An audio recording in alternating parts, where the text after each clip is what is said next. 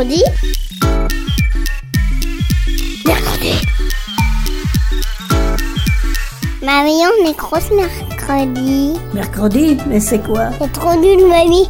Et tu connais même pas les inventions de l'armada. Ben explique-moi alors. Bah, l'armada, c'est trop bien. C'est des gens qui font des spectacles de musique, de grands pour les enfants.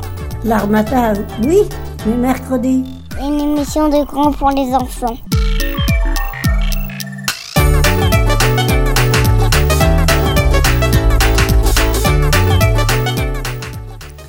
Bonjour à tous et bienvenue dans Mercredi. Je suis aujourd'hui avec les jeunes du petit journal de Saint-Herblon. Bonjour Pacom. Bonjour Violette. Bonjour. Et bonjour Swan. Bonjour. Euh, aujourd'hui, on va donc euh, vous parler de l'édition de janvier 2023 du petit journal, mais je laisse d'abord Caroline en parler.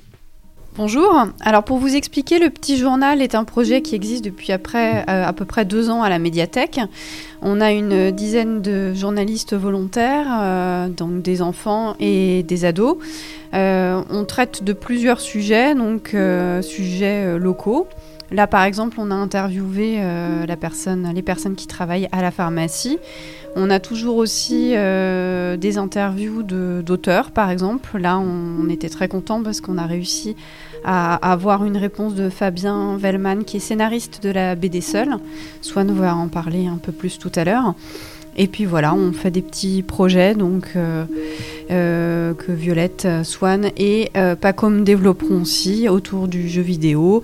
Et puis, euh, et puis des projets plus particuliers qui concernent la population de Saint-Herblon. Eh ben, je vous propose euh, d'enchaîner tout de suite euh, avec euh, Violette et Swan qui ont réalisé des portraits euh, de. Euh, est-ce que vous pouvez déjà nous expliquer un petit peu comment est-ce que vous, comment est-ce que vous avez fait et qui vous avez rencontré? Ok, en gros, c'est, euh, c'est, on a interviewé plein de personnes euh, à Saint-Herbon et dans d'autres villes. Euh, et en fait, c'était les, les portraits de quel ado étais-tu Donc on a interviewé Sandrine, euh, Sylvain, une autre Sandrine. On a interviewé mon père aussi et la mère de Violette. Ok, super. Et du coup, vous vous êtes rendu euh, sur place, dans la rue, vous leur avez donné rendez-vous? Comment ça s'est passé? On les a donné rendez-vous euh, à la bibliothèque. Il y a juste euh, une personne qui voulait rester anonyme. Du coup, euh, elle, a, euh, elle a juste participé par mail.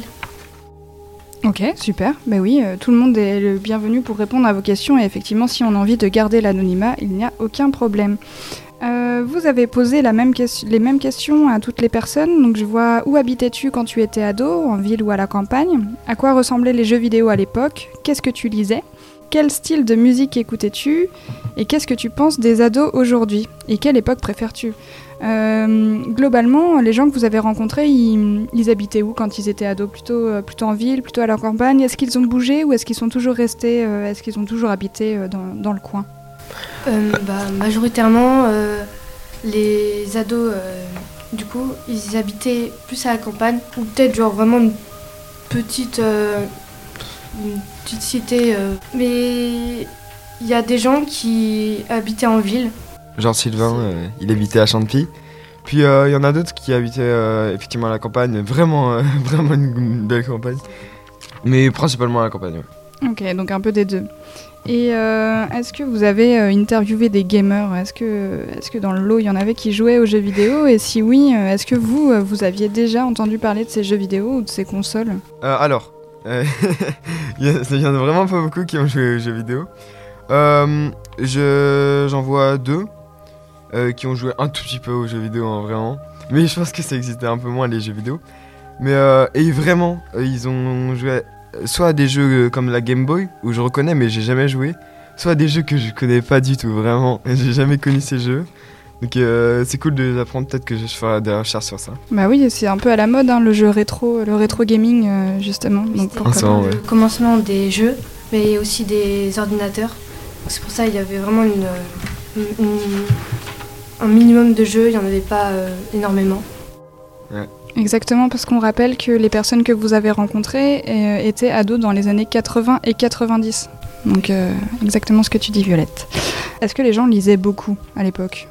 Euh, alors, il y, en a- y en a qui lisaient vraiment beaucoup, comme euh, Sandrine, euh, enfin les deux Sandrine. Et, euh, et euh, Sylvain et mon père, euh, bah, ils ont lu, euh, ils ont lu tous les deux euh, Stephen King et puis euh, et puis c'est tout. Ils ont pas lu, ils ont pas lu d'autres livres, donc euh, ils, ils lisaient moins que les autres, je pense. Les grands classiques, du coup. Voilà.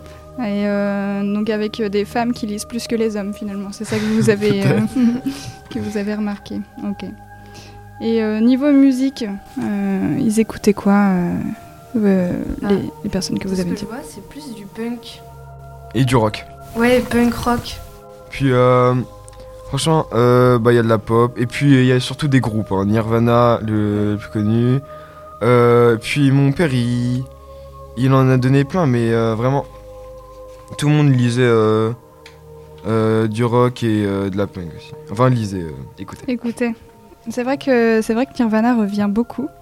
Euh, et je crois même que la personne anonyme a, a été à un concert. euh, de- C'est ça, c'est ça. Ouais. Vous pouvez nous en dire plus un peu sur ce qu'elle vous a raconté? Bah, en gros, euh, comme elle était anonyme, elle l'a envoyé par mail toutes les réponses et tout. Et, et en gros, on lui a, on, on a juste donné les questions et il nous a répondu. Euh, donc, où avez-vous vu Nirvana? Donc, c'était en décembre 1991. Qu'est-ce qui vous a le plus impressionné sur scène? Donc, c'est l'énergie et peut-être aussi de voir des gars simples sur scène. Puis, euh, diverses questions. euh, est-ce que vous avez slamé? Avez-vous vu la personne qui a récupéré la guitare de Kurt Cobain? Est-ce que vous écoutez toujours ce groupe? Bref, plein de questions et il a tout répondu. Il est vraiment, il est vraiment cool. Mais C'est ça, une personne qui n'écoute plus Nirvana mais qui était fan Mm. à l'époque. Et vous, vous connaissez Nirvana? Euh, bah, je, je connais euh, quelques questions, euh, quelques chansons. Les gros tubes de Nirvana, mais c'est tout. Je me suis jamais trop. Ouais, voilà, bah tout le monde, euh, tout le monde a déjà entendu les, Oui. les plus connus, mais euh, le vrai groupe, euh, ouais, voilà, le vrai groupe, euh, un peu moins.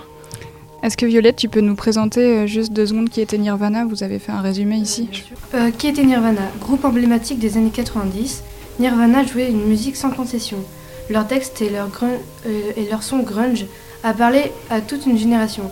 L'album Nevermind les a fait connaître à travers un monde, un succès à contresens de leurs idéaux, et qui a précipité leur fin.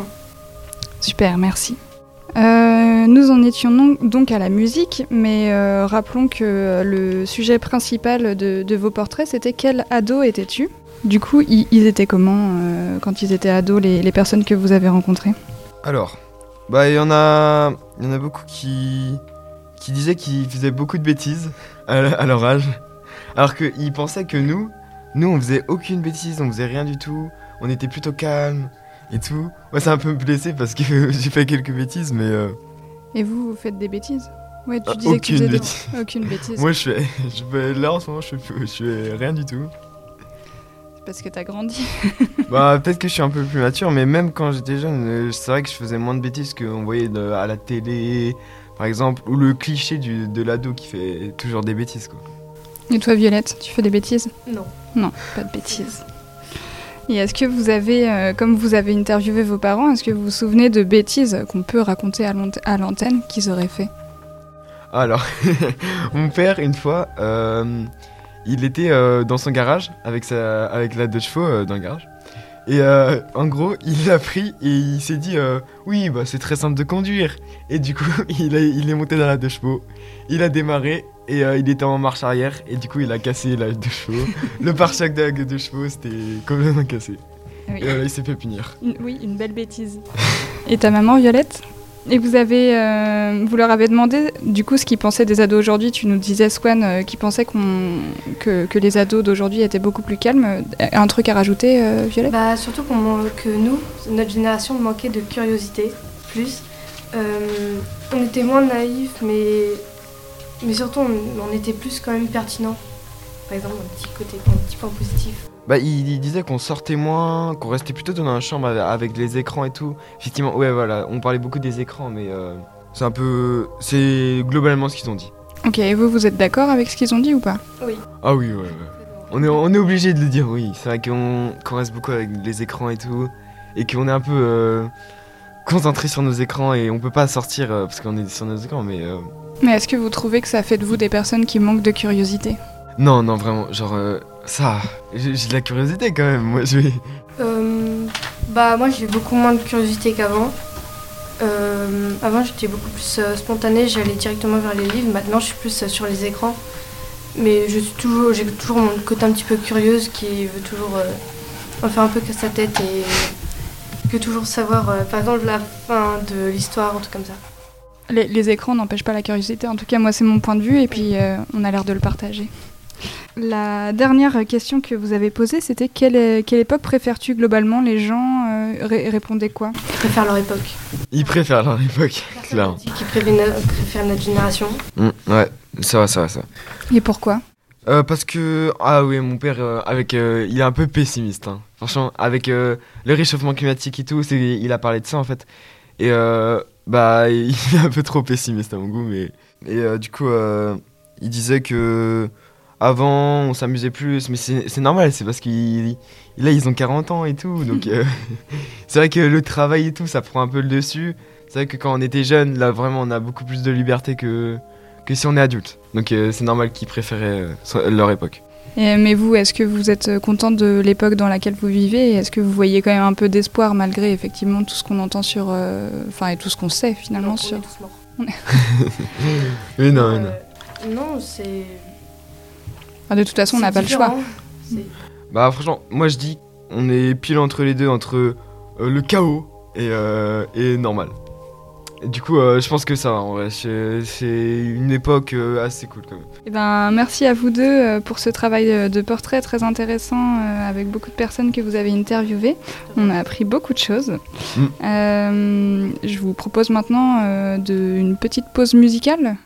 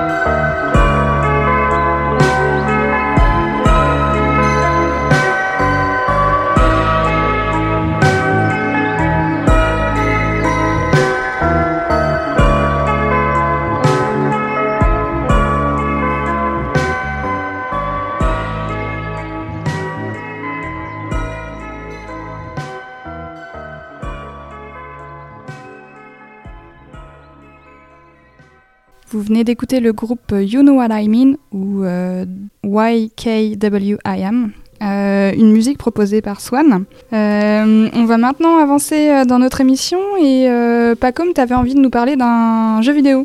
Je voulais parler de Monster Hunter? Exact. Et c'est quoi du coup Monster Hunter? C'est un jeu d'action RPG. Euh, c'est principalement s'il n'y a pas vraiment d'histoire. C'est en fait, faut juste euh, accomplir des quêtes pour pouvoir après être de plus en plus fort.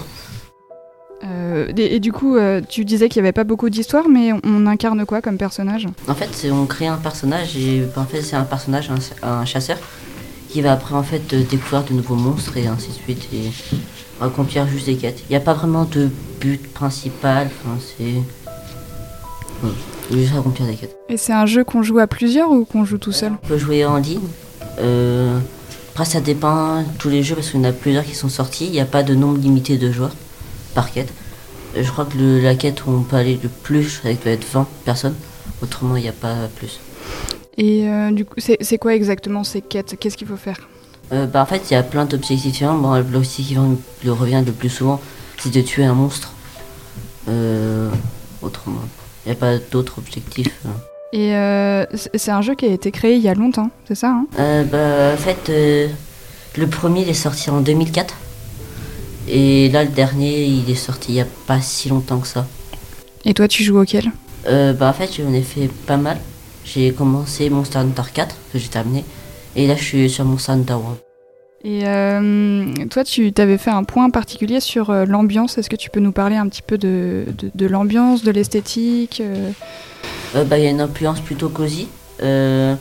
Après, ça dépend aussi certains jeux. C'est pas. Ouais, ça, c'est une influence plutôt cosy. Euh, après, c'est. Bah, en fait, ça, c'est un jeu d'aventure, mais une ambiance plutôt cosy quand même.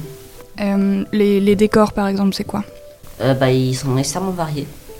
Par exemple, on peut retrouver des, donc, des forêts comme des terres volcaniques, plein de zones différentes. Après, il y a beaucoup, beaucoup de zones. Il y a des mers de sable aussi. Il y a plein de zones. Ils ont sorti, je crois, environ 10 zones par jeu différentes. Euh, puis après aussi, il y a les extensions, ils rajoutent des zones supplémentaires et vraiment très variées. On passe des terres volcaniques comme, euh, comme au désert de neige. Et toi, c'est quoi ton ambiance préférée? Ensuite, Monster Hunter World. Euh, c'est l'ambiance euh, du désert. Comme. Et euh, du coup, tu disais que tu avais joué, toi, à deux, deux versions du jeu. Est-ce que tu gardes toujours le même personnage? Ah bah non, parce qu'en fait, vraiment, c'est des jeux différents. bah après, non, c'est pas le même personnage. En fait, on crée au- par différents jeux. Et autrement, non, c'est... Mais tu choisis pas un peu ta, ta catégorie? Non, non, non. Non. Parce qu'en fait, la catégorie, c'est l'arme que tu vas utiliser. Après, chacun a son style de jeu euh, différent. Euh, après, si, dans Monster Hunter World, surtout, il y a ce qu'on appelle les talents. Qui, per- qui permettent, par exemple, de réduire les PV quand vous tirez à distance. Et ainsi de suite. Qui permet de euh, dire, euh, vous aider sur vos styles de jeu. Et toi, t'es plutôt quelle arme? Corps à corps, à Non, distance? Katana. Plutôt. Ok. Après, il y en a. En tout, ils ont dû sortir 30 types d'armes différents pour tous les jeux. Après, dans Monster Hunter World, il y en a 14 différentes. Et après, souvent, c'est des variantes de- d'une arme de départ. Et pourquoi le katana? Parce que c'est l'arme le plus pratique de Monster Hunter World. Pourquoi est-ce qu'elle est pratique? Euh, parce qu'elle a une allonge, elle a une belle allonge, tout en gardant faire des dégâts lourds. Bon, c'est un peu cheaté, mais ça va. Euh, Et est-ce que tu peux nous parler un petit peu de la musique qu'il y a dans le jeu vidéo? Il y en a peut-être pas. Euh, bah, si, si, il y en a, mais il y en a tellement que je pourrais pas. Mais est-ce que ça, est-ce que ça ajoute à l'ambiance? Est-ce que par exemple Ah, la... oui, beaucoup. oui. Hmm. Eh ben peut-être qu'on peut écouter une des musiques d'ambiance du jeu vidéo.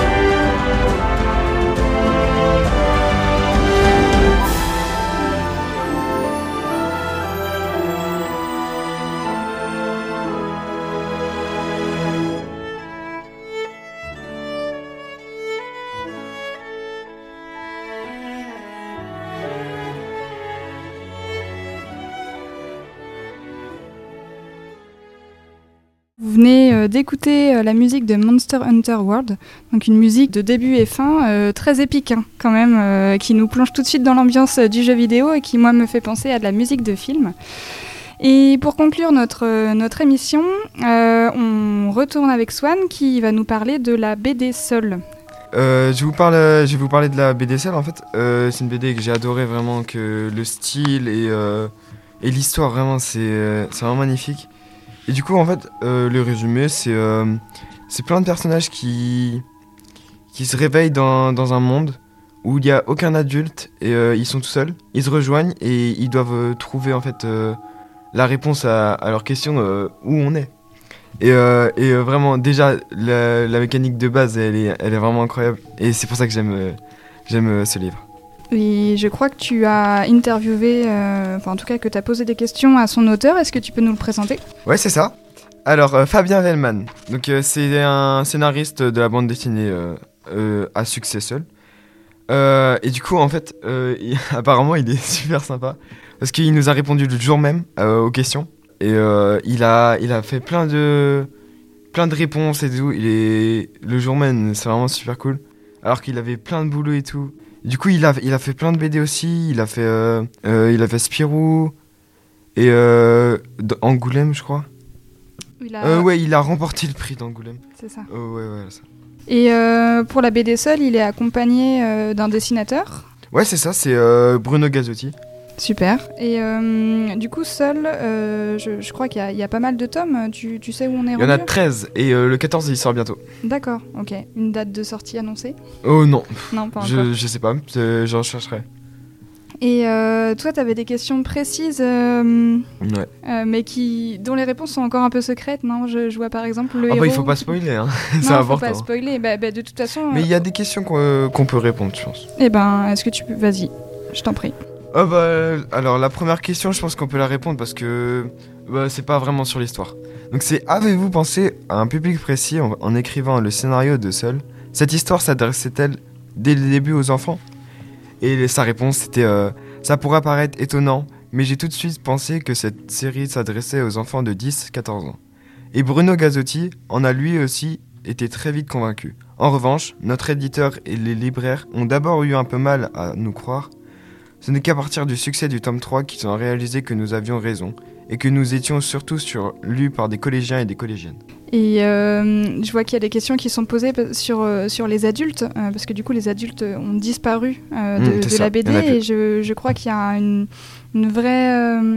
il y a quelque chose qui se passe dans le tome 5, donc on vous invite à lire seul après le tome 5, comme ça vous aurez des réponses à vos questions. Et euh, tu lui as posé des questions aussi plus personnelles euh, en lui Mm. demandant euh, si qu'est-ce qu'il lisait quand il, quand il était plus jeune et si, si du coup ça, ses lectures en étant jeune c'est des références à, ou une source d'inspiration sur son écriture maintenant. Et sa réponse c'était Je lisais beaucoup de BD, mais aussi beaucoup de romans et de science-fiction, d'horreur ou d'aventure. J'ai été très marqué par les livres de Stephen King, comme tout le monde apparemment, mais aussi par ceux de Richard Matheson, qui a écrit Je suis une légende, roman qui a inspiré plusieurs films américains. Et j'ai surtout été marqué vers 10 ans par la lecture de Sa Majesté des Mousses de William Golding. Il est question d'enfants qui doivent survivre seuls sur une île.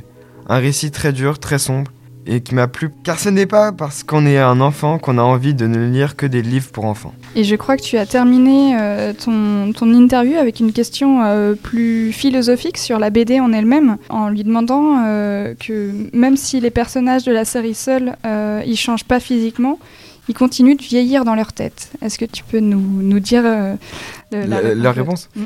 C'est exactement ça. Leur corps ne change pas, mais ils mûrissent à force de vivre des expériences fortes. En un sens, ils deviennent adultes, mais en restant dans un corps d'enfant.